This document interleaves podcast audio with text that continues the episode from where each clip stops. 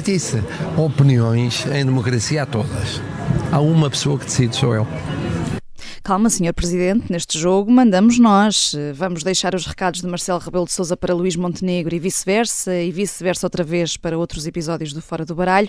Hoje, a jogada da semana vai até ao Centro de Estudos Sociais em Coimbra, como ponto de partida para uma discussão dos quatro ases sobre o assédio nas instituições e é uma discussão que promete. Nesta primeira parte, como é habitual, a Susana Peralta, Luísa Guerra Conraria, Jorge Fernandes e João Marcos de Almeida fazem o aquecimento dos argumentos, cada um com o seu naipe e a primeira carta é uma carta de paus, Luísa Guiar Conraria, um, para o Primeiro-Ministro que ainda não apresentou queixa-crime contra uh, Carlos Costa, o antigo governador do Banco de Portugal.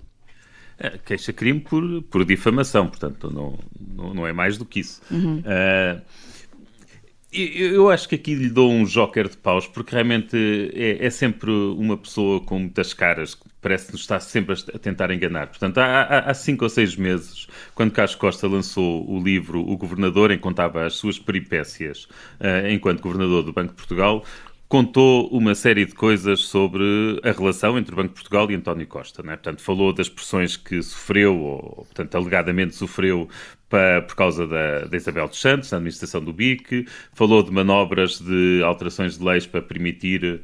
Uh, já não me lembro as alterações legislativas que, que permitiam acabar com a blindagem de estatutos de bancos, aquilo até ficou conhecido como decreto BPI, falou de reuniões que tiveram entre eles, disse que António Costa, durante todo o seu mandato, enquanto já primeiro-ministro, portanto, eh, que foi um opositor do Banco de Portugal, ou seja, eh, não respeitava a independência do Banco de Portugal, portanto, havia ali uma série de, eh, de, de acusações que exigiam resposta e exigiam esclarecimentos, e António Costa encontrou uma forma muito hábil de fugir a, a a esse debate e a, e a, ter de dar essas respostas. Foi anunciar que, ia, que o seu bom nome estava em causa e que ia abrir e que tinha dado instruções ao, ao seu advogado para, uh, para, uh, para agir judicialmente e, portanto, o que todos nós interpretámos foi que era para abrir um processo por difamação. ora, o, o que nós agora sabemos é que já está quase no fim do prazo, portanto faltam para aí três ou quatro semanas para acabar o prazo para, para poder dar entrada a um processo por difamação e nada foi feito ainda.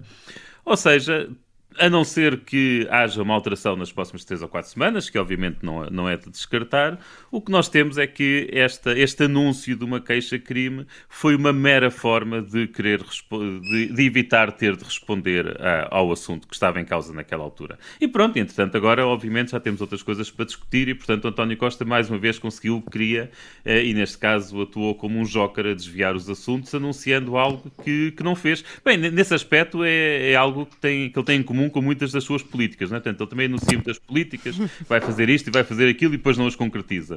Portanto, olha, isto aqui é mais uma para esse rol, mas, mas aqui, mas aqui o António está a fugir ao debate, eh, nem sequer é muito típico dele.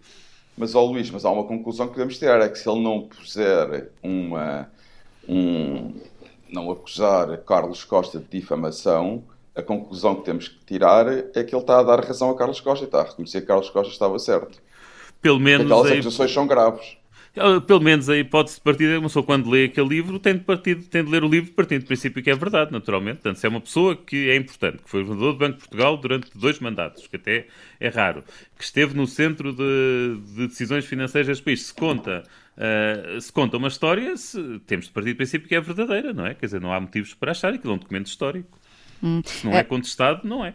Uhum. É que não é contestado nem na, nem na opinião pública, portanto, o António Costa eh, não esteve a apresentar argumentos, não esteve a dar a sua versão da história, porque precisamente refugiou-se na questão do, do, processo de crime, nem sequer é contestado judicialmente, portanto, sim, é, é, é, temos de partir do princípio que o que o Carlos Costa contou é exato. E António Costa já só tem até ao final deste mês para, para fazer essa queixa. Deixem-me só sublinhar que nem todos os jokers estão sempre a desviar assuntos. Um, passamos para a próxima carta. Uh, Copas, Susana Peralta, para, para os alunos deste país uh, que estão a enfrentar consequências desastrosas da pandemia no que toca à aprendizagem.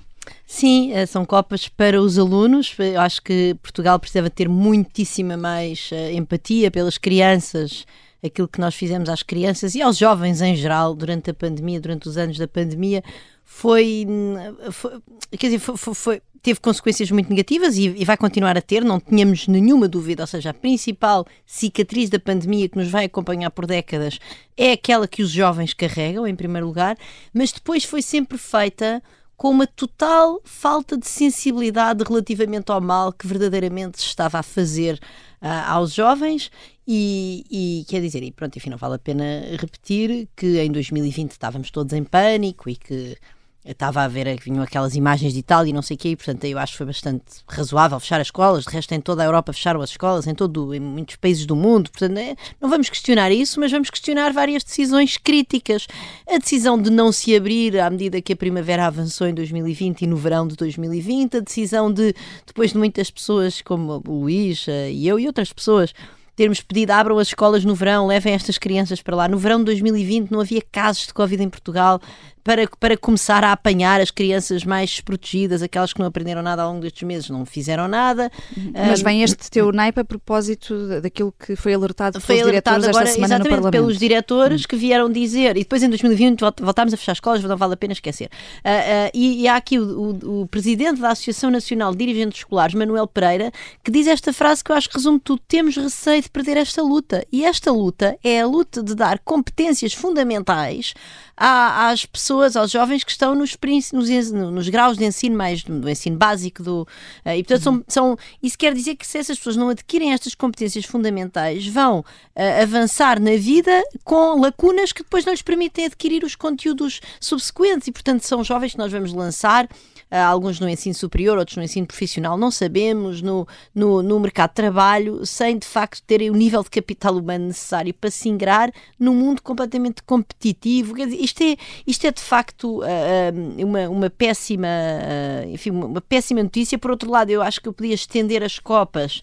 a estes diretores de escolas e responsáveis de de associações de diretores de escolas que falaram esta semana e que vieram de facto ter a coragem de ir contra o, a linguagem oficial de, de, há uma entrevista do ministro há poucos meses a dizer o plano de recuperação da aprendizagem está a ser um sucesso uhum. temos aquelas provas do IAVA a mostrar que afinal havia melhorias nas competências portanto os diretores vêm pedir mais um ano os diretores vêm pedir mais um plano, ano é? de, de, extensão do plano porque o plano enfim dá, dá recursos às escolas para uh, permitir fazer face a, a, falhas e permitir, no fundo, com mais recursos, mais, mais pessoas, conseguir uh, procurar, não é conseguir, mas pelo menos procurar ajudar os alunos que mais perderam.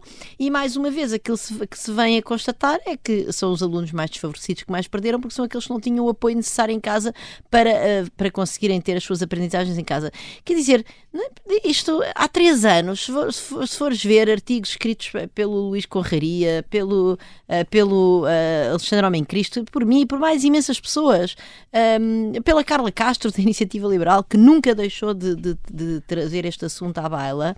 Quer dizer, nós já sabíamos que isto ia acontecer. Porque é que, de onde é que vem esta inércia deste país uh, em realmente cuidar dos mais fracos e daquelas pessoas que não têm voz, que não têm poder de decisão, que são as crianças? E então ficam aqui as minhas copas sentidas para esta geração, uh, mas também com muito pouca esperança, porque eu acho que poucas pessoas têm copas para dar a estes jovens e certamente os decisores políticos têm muita relutância em estender estas copas para, para usar, usar, vamos dizer, as grandes as manifestações de boas intenções relativamente às gerações mais jovens para fazer aquilo que era preciso fazer, que era dotar as escolas de meios, prolongar este plano, hum. enfim, não sei, fazer o que é preciso para não perdermos esta geração. Uh, uh, o Luís Aguiar Conraria tem não um trunfo, mas uma correção a fazer. Ah, só uma, eu concordo obviamente com tudo, ou quase tudo, o que a Susana disse, exceto num ponto. Quando ela disse que éramos imensas pessoas a alertar para isto. Sim, não tens éramos, razão, tens razão. Não éramos, éramos, éramos meia dúzia. Tens razão, tens toda a razão. Tens toda a razão. estávamos nisto sozinhos. O Fernando Alexandre também escreveu, tens toda a razão. Sim, éramos meia O Fernando dúzia, Alexandre escreveu, mas já ao fim de muitos meses. Sim. Quer dizer, eh, sim, a determinada altura mesmo, sim. Mas esse foi, de, olha, este, para mim foi importante ter convencido esse. Não, mas tens razão, tens toda a razão. Éramos poucos, não? éramos poucos, mas, mas quer dizer, mas pois. Mas porquê é que não nos ouviram? insultos é? do Paulo Guinote, de, com suspeições, com, com a, a, dizer que nós tínhamos a mania que sabíamos mais que os outros e por aí fora. É verdade. Dizer, não, e o Paulo Guinote até escreveu no seu blog como se isto fosse inédito. Lembras-te dessa uma coisa assim, a expressão talvez não fosse esta, que, é como, como, que, não era inédito? Quando é que nós fechámos escolas durante dois anos de seguida? Tens uma razão, Luís. Sim, pronto, é isso. Hum. Uh, um, passamos. Esses alertas foram deixados no, no Parlamento e é ao Parlamento que voltamos agora na próxima carta, uh, uma carta de espadas do Jorge Fernandes. Isto a propósito, Jorge, da, um, da sessão que vai acontecer com o Presidente do Brasil, Lula da Silva, no dia 25 de abril, mas uma hora e meia antes da sessão solene uh, para, para comemorar o Dia da Liberdade. Sim, os partidos de esquerda em Portugal, encabeçados naturalmente pelo PS, conseguiram fazer passar pela porta do cavalo um discurso de Lula de Silva no 25 de abril. É bom relembrar que a culpa aqui, na minha, apesar, de, apesar de ter parecido, enfim, ter parecido que a culpa era do governo. Na verdade, quem começou tudo isto foi Marcelo Rebelo de Sousa, que estava no Brasil pouco depois da eleição de Lula, teve um encontro com ele e um bocadinho entusiasmado, talvez, disse a Lula que ele podia discursar, que ele já tinha tudo pensado e tal, e que Lula podia discursar na Assembleia no 25 de Abril. Portanto, sob um certo vista, o Governo e o PS foram postos perante um facto consumado que o Presidente da República criou, enfim, à boa maneira de Marcelo Rebelo de Sousa. E é pena que isto aconteça, porque só alimenta a polarização em política em Portugal.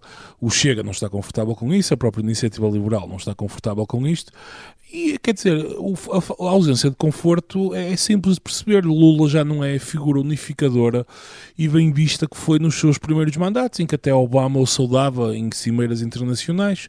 Uh, sabemos hoje, com toda a clareza, que Lula e o seu partido estiveram envolvidos em escândalos de corrupção gravíssimos. Por exemplo, José Dirceu, que era o braço direito de Lula e que era, e que era o seu chefe de gabinete, confessou a sua participação em negócios, em corrupção, foi, cumpriu inclusive a pena de prisão, portanto estamos a falar de uma confissão eh, e portanto não há qualquer tipo de dúvida que o, que o crime aconteceu. Eh, para além disso, quer dizer, as posições de Lula sobre a guerra da Ucrânia são no mínimo aterradoras e há uma aproximação claríssima à China, eh, aliás, com esta visita, com esta, com esta tentativa de criação de um, de um banco, de um banco, de um banco alternativo à ordem económica internacional, com Dilma Rousseff eh, finalmente a ser recompensada pelos serviços prestados e agora está na, na, na chefia desse banco em, em, em Pequim. Um, e, portanto, o conforto de Lula com, com ditadores sanguinários não o aconselham enquanto defensor da, da, da liberdade e, portanto, é lamentável que o Presidente da Assembleia da República tenha preferido seguir com isto em frente e dar a Lula um, papel de destaque no 25 de Abril, apesar de não ser na sessão solene, quer dizer, é no 25 de Abril para todos os efeitos. E uh, o que eu gostava aqui de saber é o que é que acontecerá se o presidente de Angola, que foi um país tão fustigado pela guerra colonial e que, portanto, está assim diretamente ligado à queda do regime em Portugal, em 74, quiser falar no 25 de abril de, para o ano, por exemplo, vamos ter aqui um irritante ou vamos deixar um, um dirigente do MPLA falar na Assembleia da República? Isto abre um, um precedente que é, que é perigoso e que eu percebo que é bom para alimentar certas almas de esquerda que estão com, com desalentadas mas nada recomenda Lula neste momento eh, e, portanto, é, é mau para, para, a democracia portuguesa deixar que, uma, que a política partidária ensombre um dia, do, do, enfim, o 25 de Abril, que, que há uns anos atrás parecia ser crescentemente um momento de unificação e, e, de, e de, uma, de uma certa ideia de democracia liberal que havia em Portugal. Mas atenção que o PST também acabou por se mostrar eh, confortável com esta decisão, não foi só a esquerda, e eh, apesar sim, sim, é verdade, é verdade, é verdade.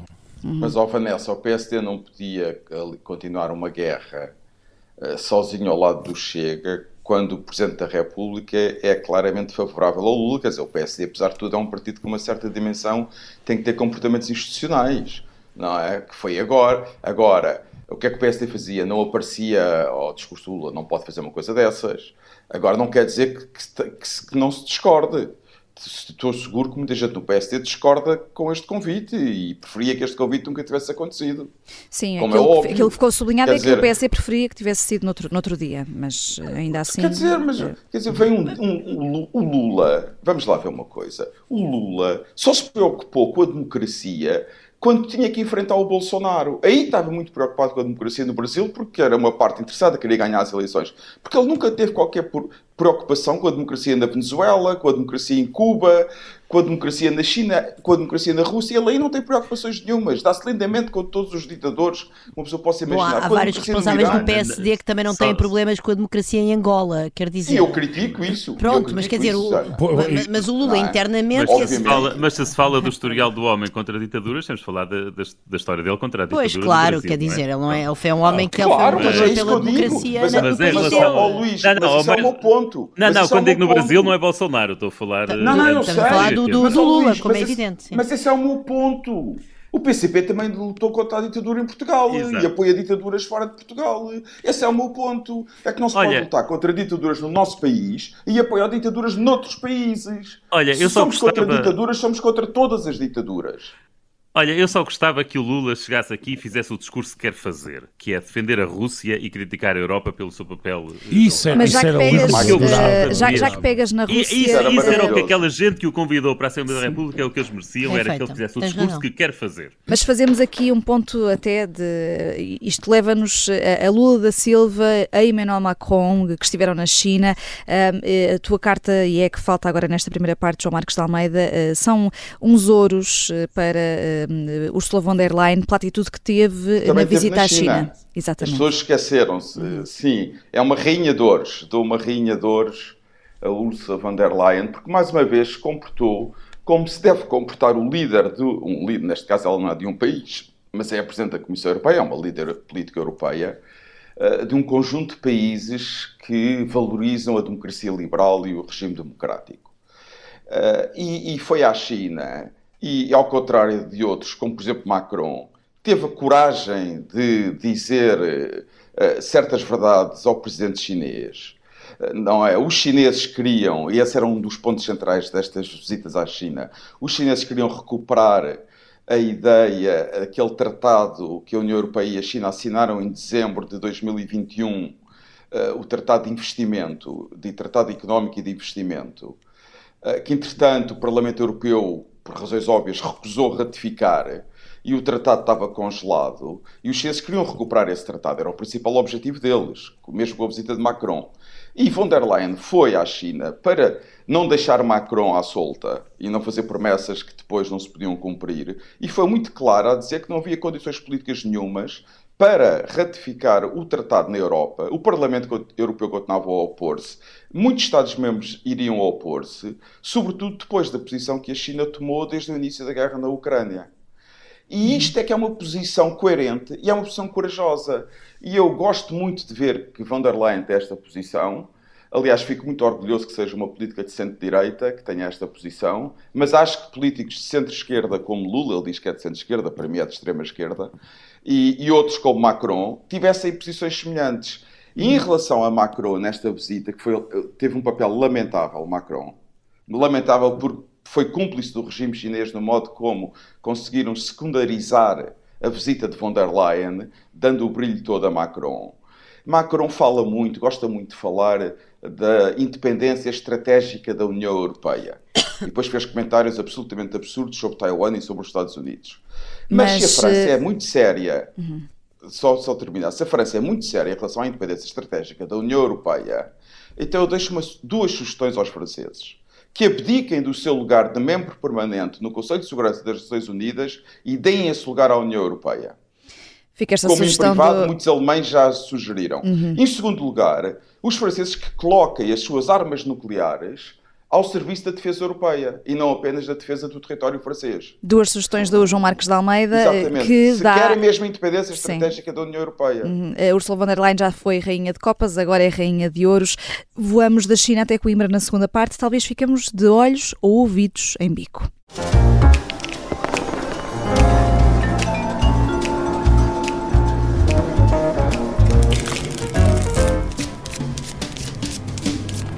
Vêm uma atrás da outra as denúncias de assédio, avisar o diretor emérito do Centro de Estudos Sociais em Coimbra, Boaventura de Sousa Santos defende-se das acusações, repudia-as e acena com processos de, por difamação.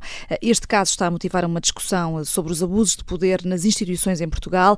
É ou não um problema generalizado? É a pergunta que deixamos também a quem nos ouve via Spotify. Pode responder, senhor ouvinte, na eh, aplicação a uma sondagem eh, com esta pergunta. Há visões diferentes no Fora do Baralho sobre esta matéria. Aqui os nossos jogadores jogam juntos, mas pensam sempre pela própria cabeça. Um, Susana Peralta, esta semana no explicador, eh, aqui na Rádio Observador, já tinhas frisado que sim, que isto não é só um casinho, o problema tem uma dimensão muito maior a nível nacional mas já lá vamos a essa parte. Primeiro, uma análise aqui um, a este caso Boaventura Sousa Santos, a este em específico, em particular, e também, uh, já agora, a reação do Conselho de Reitores e do gabinete da Ministra Elvira Fortunato, que, de resto, emitiu duas respostas em dois dias.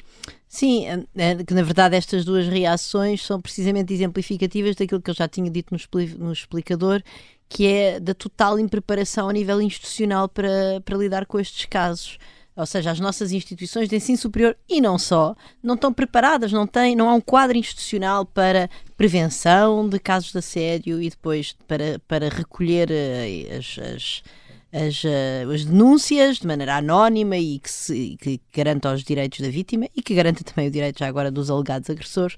Uh, e que depois, enfim, haja um seguimento a dar que seja minimamente tipificado, isso não existe. E é desse ponto de vista que esta reação dos reitores uh, e depois a reação também do Ministério são verdadeiramente descabeladas, porque uh, estas eram as instituições que deviam levar a cabo este trabalho de desenho, ou seja, dizer, bom, há aqui um problema e nós, a partir de agora, vamos estudar as melhores práticas internacionais e vamos obrigar as nossas instituições de ensino superior a ter os mecanismos que existem lá fora, que não são perfeitos, que não evitam o assédio de maneira nenhuma, mas que apesar de tudo fazem com que estas coisas se passem num ambiente mais, uh, mais que, que, transmite mais segurança, vamos dizer assim, e que de alguma forma empodera, apesar de tudo, dentro de todos os limites destas, destas coisas, as vítimas para se chegarem à frente e para poderem denunciar. E, e isto também é muito bizarro. Por isso, os reitores vêm dizer que, que as, as, denúncias têm que ser investigadas do a quem doer e que a prioridade tem que ser apoiar as vítimas. Bom, eu devo dizer que isto é muito positivo, porque o, o, o, o comunicado do SES não menciona as vítimas nem numa linha. Hum. Nem numa linha, isto é inacreditável. E eu li e-mails das, das, das mailing lists do SES um, de pessoas sénior com, enfim, que já tiveram responsabilidade no, no SES, inclusivamente uma mulher, que eu cito no meu artigo do público de hoje, uh, que também dá, portanto, manifesta toda a sua solidariedade aos acusados e não às vítimas, mais uma vez, o que me parece, o que me parece um, um sinal de que, de facto, as instituições estão nisto para protegerem a sua reputação e para sobreviverem muito mais do que para fazerem qualquer processo. E pronto, e, e eu acho isto bastante estranho, porque, quer dizer, os, os reitores agora Uh, estão preocupados e atenção, eu admito que eles estejam genuinamente preocupados, como é óbvio, ou seja, o mundo não é, não, não, não é um mundo de tarados, predadores sexuais ou protetores de predadores sexuais. Agora, Quer dizer, então e há um ano, quando apareceu aquele escândalo na Faculdade de Direito, não é? Quando Miguel Lemos foi vítima de um processo disciplinar devido a ter criado um canal de denúncias. Nessa altura, onde é que estavam os reitores? E, e, no, e no, último ano, o que é que fizeram? E do Ministério do Ensino Superior. O que é que fizeram ao, ao longo deste ano? De, antes oficialmente não existia em Portugal, como é óbvio que existe, se existe em todo o mundo, também existe em Portugal, as relações de poder criam situações uh, que potenciam o abuso, portanto isso não vale a pena. Agora, não havia, digamos, não havia uh, fumo, certamente que havia fogo, mas o fumo não estava lá. Neste, desde há um ano para, cá há fumo por causa do que aconteceu na Faculdade de Direito. E estas pessoas não fizeram nada e agora vêm de novo fazer uma manifestação de intenções. Um, a, a, a, a, declaração da, do Ministério do Ensino Superior, a primeira de todas, a dizer não nos chegou nenhuma queixa, mas como é que vos chegou alguma queixa se os vossos canais de queixa não estão especificamente desenhados para este tipo de queixas? Como é que vos chegou alguma queixa se nas nossas universidades não há formação, não há sensibilização para este tipo de situações? Portanto, Sendo é, que esse primeiro comunicado, essa primeira resposta falava no esforço das instituições e das universidades, mas eh, tu não... E tem que haver Não consideras que haja propriamente não um, há esforço, esforço nenhum, para, é para criar esses mecanismos? Não há esforço nenhum. Ontem havia uma jovem da Faculdade de Farmácia citada aqui no Observador que dizia que a, que a faculdade tinha criado um canal de denúncias, mas tinha pedido aos alunos para não divulgarem porque depois não sabiam o que é que haviam de fazer com aquilo. Portanto, o esforço tem que ser um desenho institucional e esse desenho institucional tem que ter uma vertente de comunicação, de sensibilização e de explicar às pessoas Uh, o que é que é uma situação, o que é que constitui uma situação potencialmente de abuso, o que é que não constitui?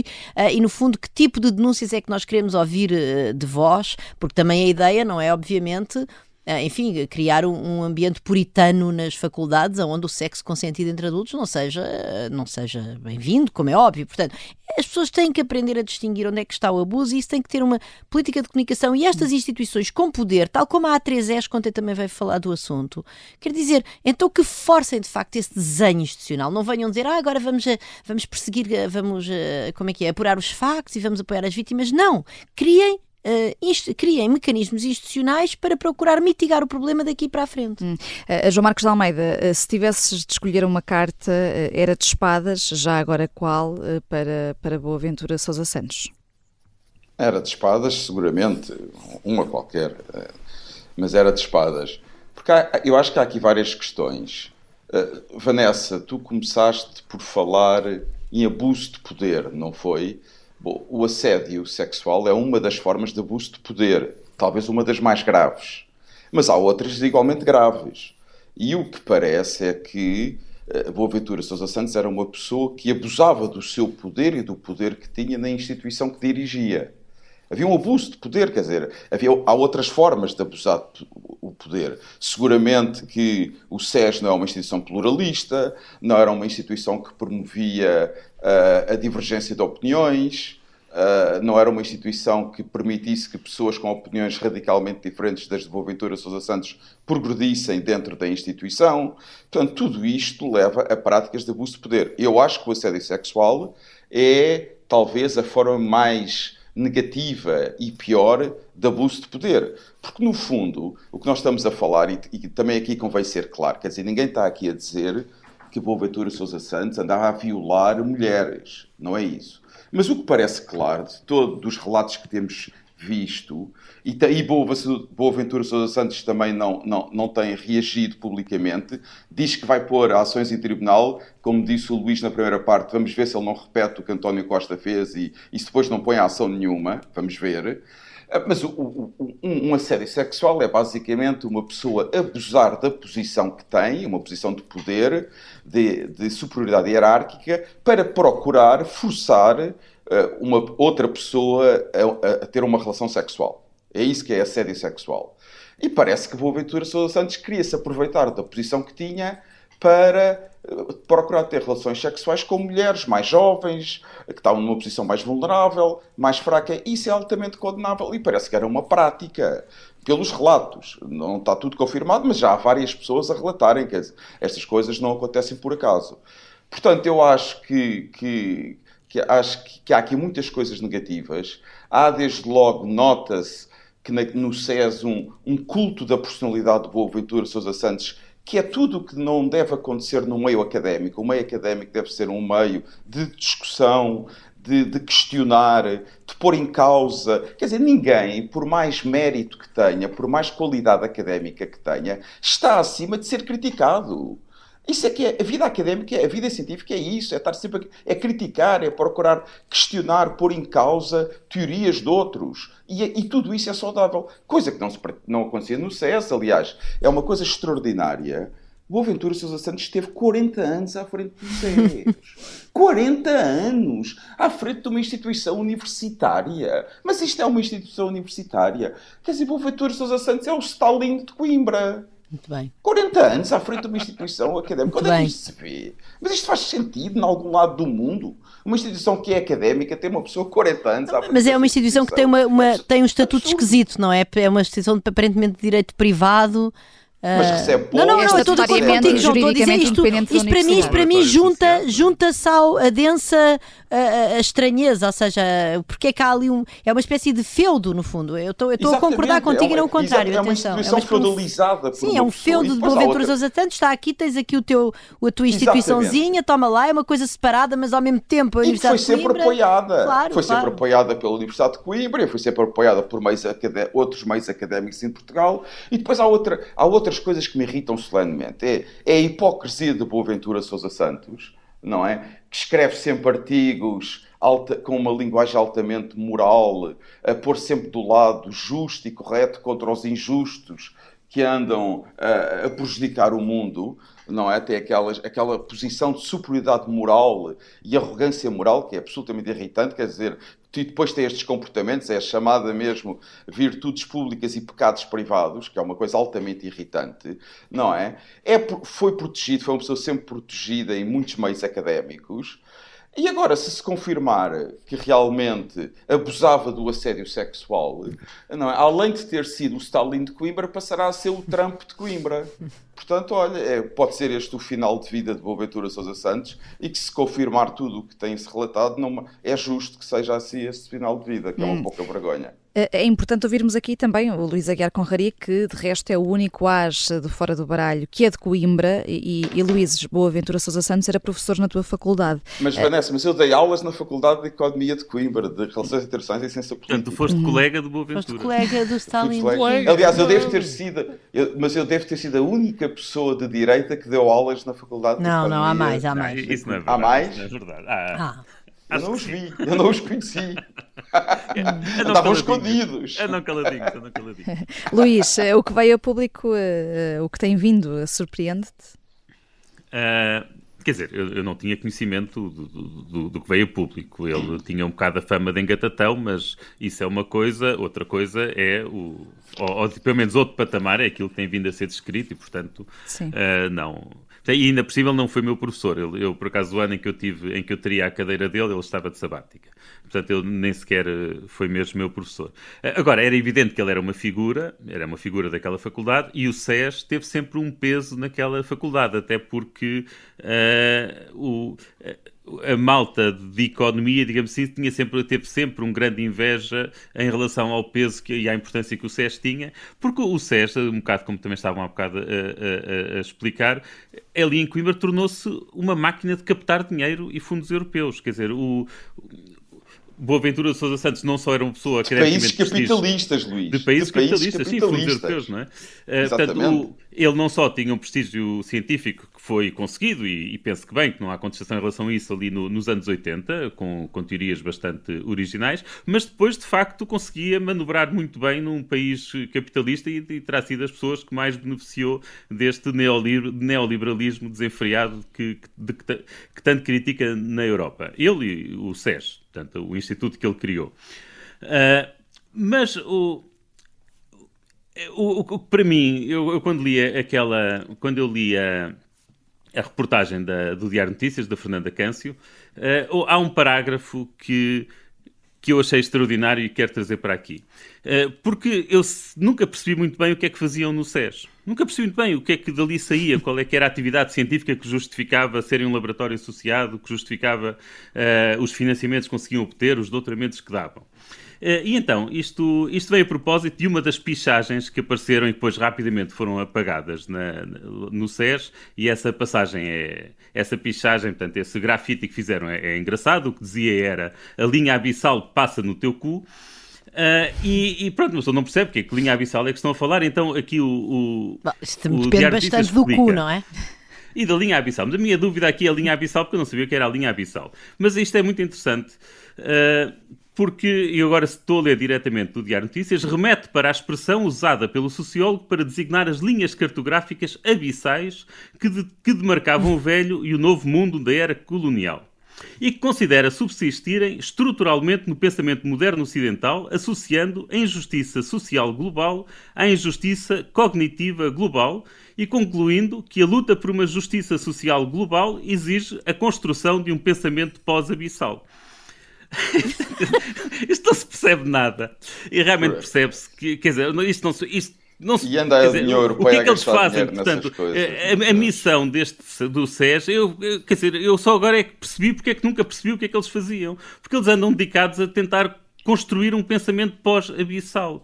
Uh, portanto, quer dizer, claramente não fazem ciência, uh, nem ciência, nem no sentido da ciência molde, das ciências sociais, portanto, não estamos, obviamente, a falar das ciências duras, mas o, que fazem não tem o mínimo Uh, não, tem o mínimo rigor científico, não, não é legítimo chamar aquilo que eles fazem uma ciência social.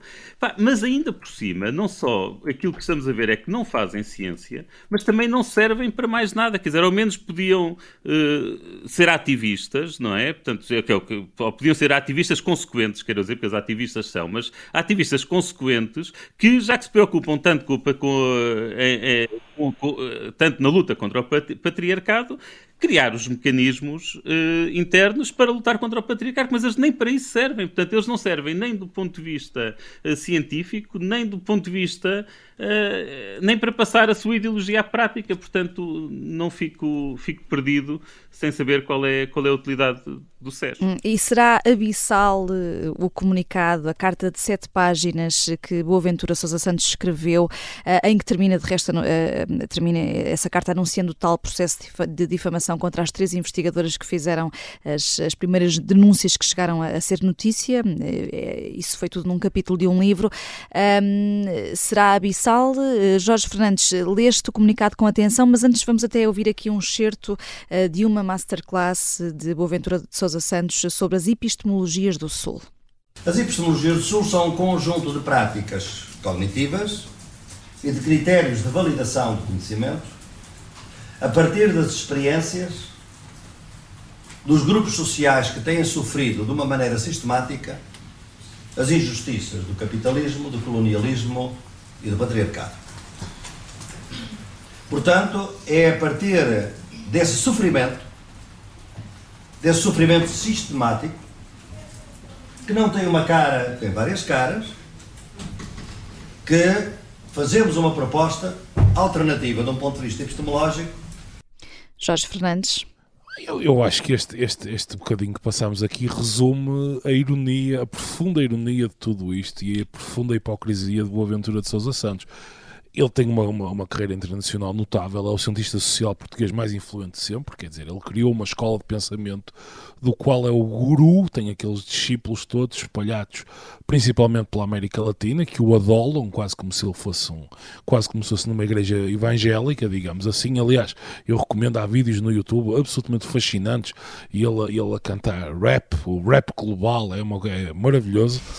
Agora, o que acontece? O SES verdadeiramente é um projeto político travestido de ciência, quer dizer, houve ali uma.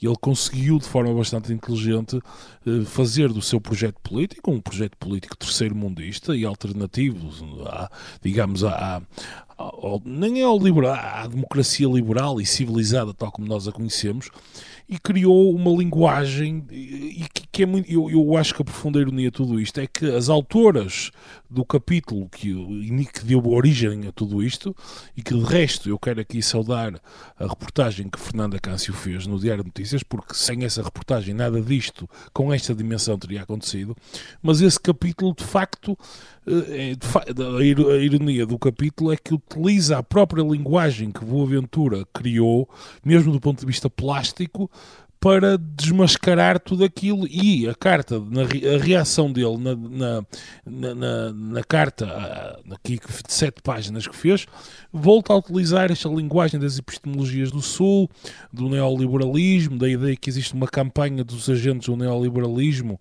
eh, contra ele, que é uma voz que luta e que expõe as injustiças do mundo. E, portanto, é, é muito. Ele fez, fez a carreira a defender os oprimidos e os mais fracos, e agora, nesta hora difícil, continua a utilizar os oprimidos e os mais fracos para uh, conseguir, uh, de alguma maneira, contra-argumentar.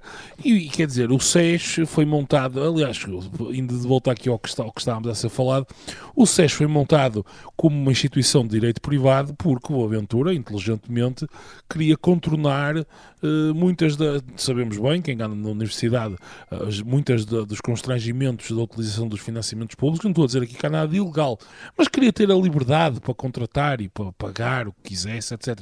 E portanto, ali aí sempre uma transumância de ativistas, de indígenas, de pessoas com quem ele conversa. Portanto, tudo, tudo aquilo é tudo que não é academia, não há qualquer tipo de sentido crítico eh, nenhum, quer dizer, não há qualquer tipo de. Há, há todo, todo é o Stalin, verdadeiramente o, o Stalin de Coimbra, aliás, eh, com, com, a sua magnífica biblioteca, e portanto, enfim, eu queria ainda, não, não queria fechar o Fora do Baralho sem falar ainda da outra pessoa que tem sido acusada que é Bruno Sena, Bruno Sena muito Martins, que hum. uh, muito rapidamente que utiliza um argumento que é absolutamente fascinante e completamente boaventuriano, se assim podemos dizer, para se defender. No fundo, assim traduzindo por miúdos, o que ele diz é: bem, eu, como sou uma pessoa racializada, ele é negro, uh, não, não, é impossível eu assediar, violar ou fazer mal a alguém, porque uma pessoa racializada, por definição, não comete qualquer tipo de injustiça porque ela própria é vítima de injustiça tudo isto é, é fascinante. Eu estou verdadeiramente a gostar de todo, esta, todo este filme porque que, é. quem, com metros, quem com ferros mata, com ferros morre. Parece que ainda vai dar para, para mangas. Luísa Guerra Conraria, só para finalizar. Pegando nisto que o Jorge disse, do Bruno Sena Martins ter queixado de racismo e Boaventura Sousa Santos queixar do neoliberalismo, deixa-me citar Eugénia Galvão Teles, que escreveu esta, esta frase simples no, no Facebook. Sempre é refrescante descobrir que o clássico ela é que tinha uma mini saia muito curta e estava toda decotada, foi substituída por ela é um fantoche do neoliberalismo e culpada de racismo sistémico e machismo insidioso. Hum. Pronto, e tem razão. Uh, terminamos assim o Fora do Baralho. Uh, queríamos muito também falar aqui sobre os mecanismos certos para lidar com o problema do assédio sexual, mas certamente teremos outras oportunidades. Se nos ouve no Spotify, responda à pergunta: o problema do assédio é generalizado ou não nas instituições em Portugal? Todas sabemos, foi como começou este caso em 2018, com paredes pintadas em Coimbra junto ao SES. Agora, cinco anos depois, é que está a ganhar outra dimensão. Até onde e com que consequências ainda não sabemos. O que sabemos é que o Fora do Baralho está de volta na próxima sexta-feira ao meio-dia. Eu sou a Vanessa Cruz, até para a semana.